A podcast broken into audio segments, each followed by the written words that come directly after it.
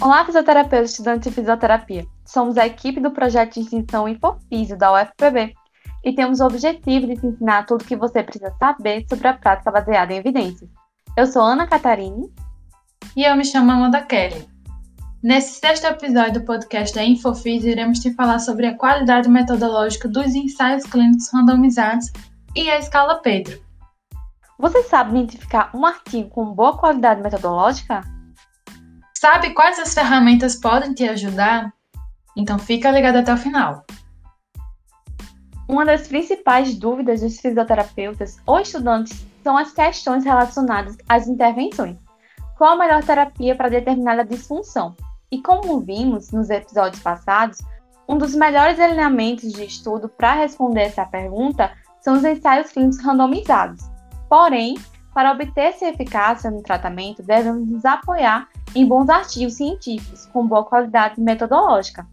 Se você não sabe ou não lembra o que é qualidade metodológica, volta no quinto podcast que explicamos direitinho. Mas como iremos saber se o artigo que encontramos tem uma boa qualidade metodológica?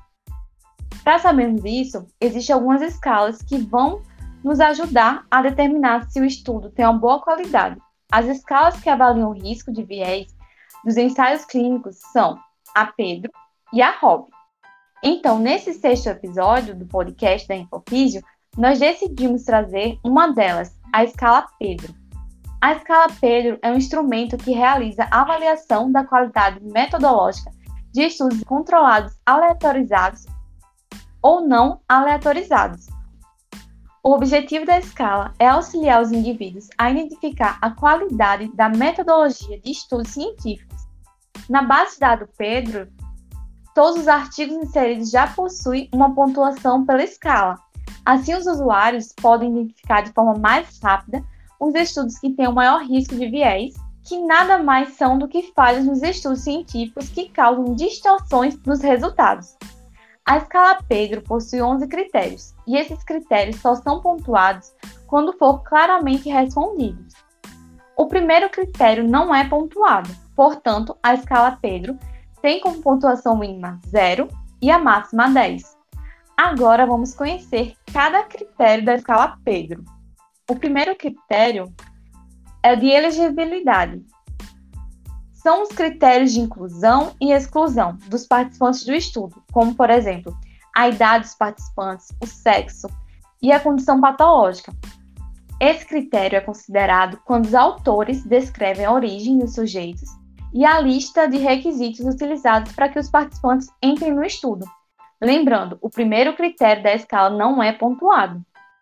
Segundo critério, randomização. Como o próprio nome já diz, é a distribuição aleatória dos participantes nos grupos. Após a inclusão dos voluntários no estudo, eles deverão ser distribuídos aleatoriamente para a formação dos grupos. Critério 3. Alocação secreta.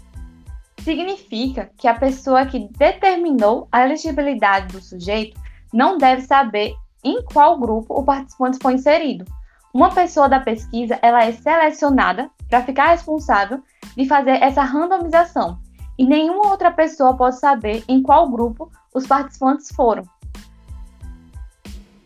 Quarto critério: comparação na linha de base. Os grupos têm que iniciar de um ponto de partida muito parecido. Exemplo: quando o estudo vai avaliar a intensidade da dor de dois grupos, os dois grupos têm que ter a intensidade de dor parecida, como por exemplo, é, intensidade moderada. Se um grupo apresentar uma intensidade de dor leve e o outro de dor grave, isso vai gerar uma desvantagem. Então, por isso que não é permitido. Os dois grupos devem sempre partir de uma linha de base semelhante. Quinto critério, cegamento do sujeito. Os participantes não devem saber em qual grupo estão, se estão no grupo controle ou no grupo experimental.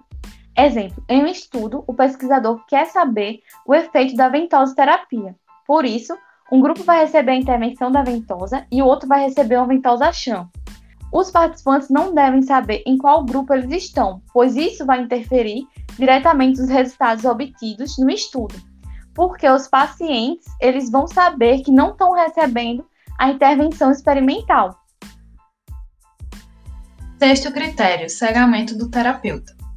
O cegamento do terapeuta significa que o terapeuta não vai saber qual intervenção está aplicando, o que nem sempre é possível na área da fisioterapia, pois muitas das intervenções é impossível que o fisioterapeuta não saiba que está aplicando, como por exemplo ao realizar alongamento e exercício no seu paciente. Porém, há casos que é possível cegar o terapeuta, e um exemplo disso são as intervenções que usam eletroterapia, como por exemplo a TENS.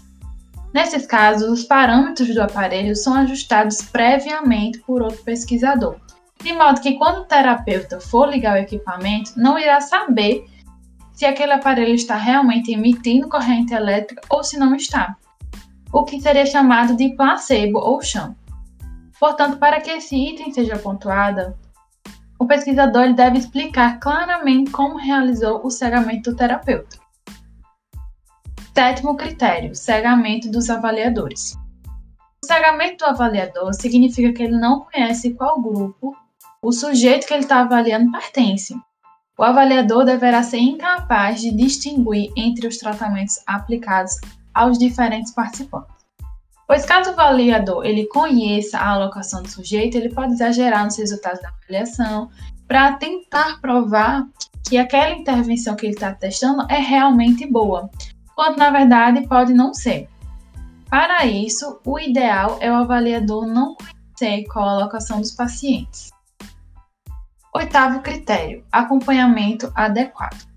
Esse critério só se considera satisfeito se o relatório ele dizer explicitamente o número de sujeitos inicialmente alocados nos grupos e o número de sujeitos a partir dos quais eles obtiveram as medidas chaves principais, pelo menos um resultado-chave ele deve ser medido por mais de 85% dos sujeitos, ou seja, não pode ter uma perda maior do que 15%. Nono critério: análise por intenção de tratar. A análise por intenção de tratar tem o intuito de preservar a distribuição aleatória e minimizar os possíveis erros.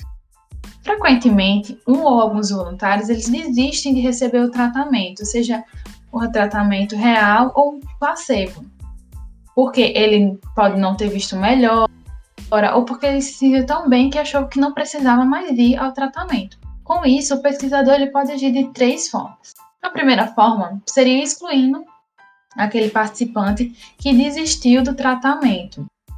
Isso é chamado de análise por protocolo, ou seja, o pesquisador ele vai incluir na análise apenas aqueles participantes que cumpriram todo o protocolo e exclui aqueles que não completaram.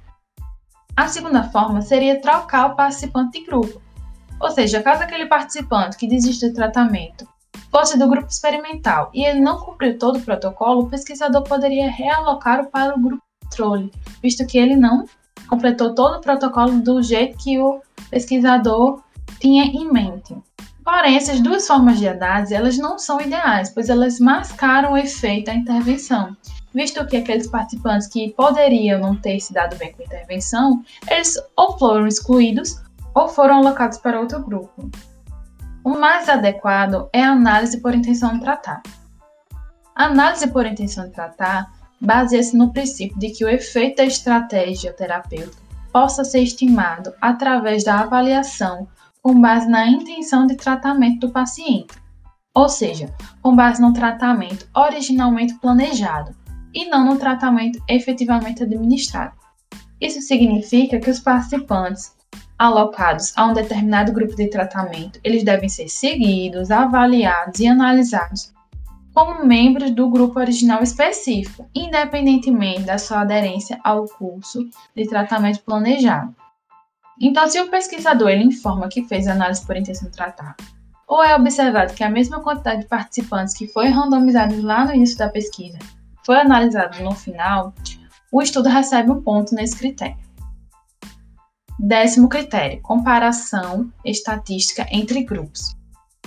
Uma análise entre grupos ele implica uma comparação estatística de um grupo com o outro, ou seja, experimental com o controle, por exemplo o que é diferente da análise intergrupo, que vai comparar aquele mesmo grupo antes e após a intervenção, ou seja, pega o grupo experimental e avalia antes e após o tratamento.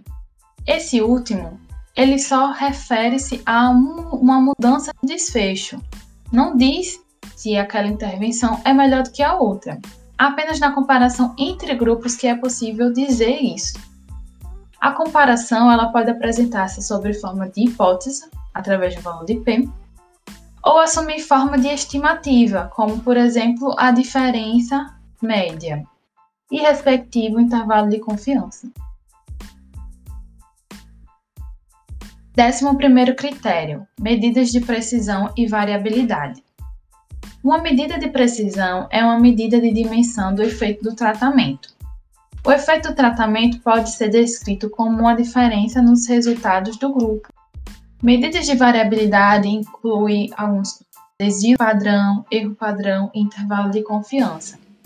Então, se o estudo ele apresenta medidas como, por exemplo, a média e o desvio padrão, ele é pontuado nesse quesito. Então, ao somar todos os itens pontuados, iremos identificar a pontuação do estudo. Artigos com nota a partir de 7 são considerados com baixo risco de viés e, portanto, boa qualidade metodológica e, assim, mais confiáveis.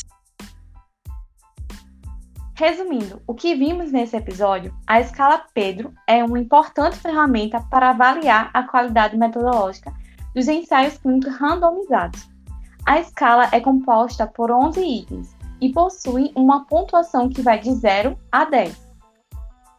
Os itens da escala são critérios de elegibilidade, randomização, alocação secreta, comparação na linha de base, cegamento do sujeito, terapeuta e avaliador, acompanhamento adequado, análise com intenção de tratar, comparação estatística entre grupos, medidas de precisão e variabilidade. E esse foi o nosso sexto episódio do podcast do projeto Infofísio. Gostou? Ficou interessado em saber mais sobre o universo da PBE?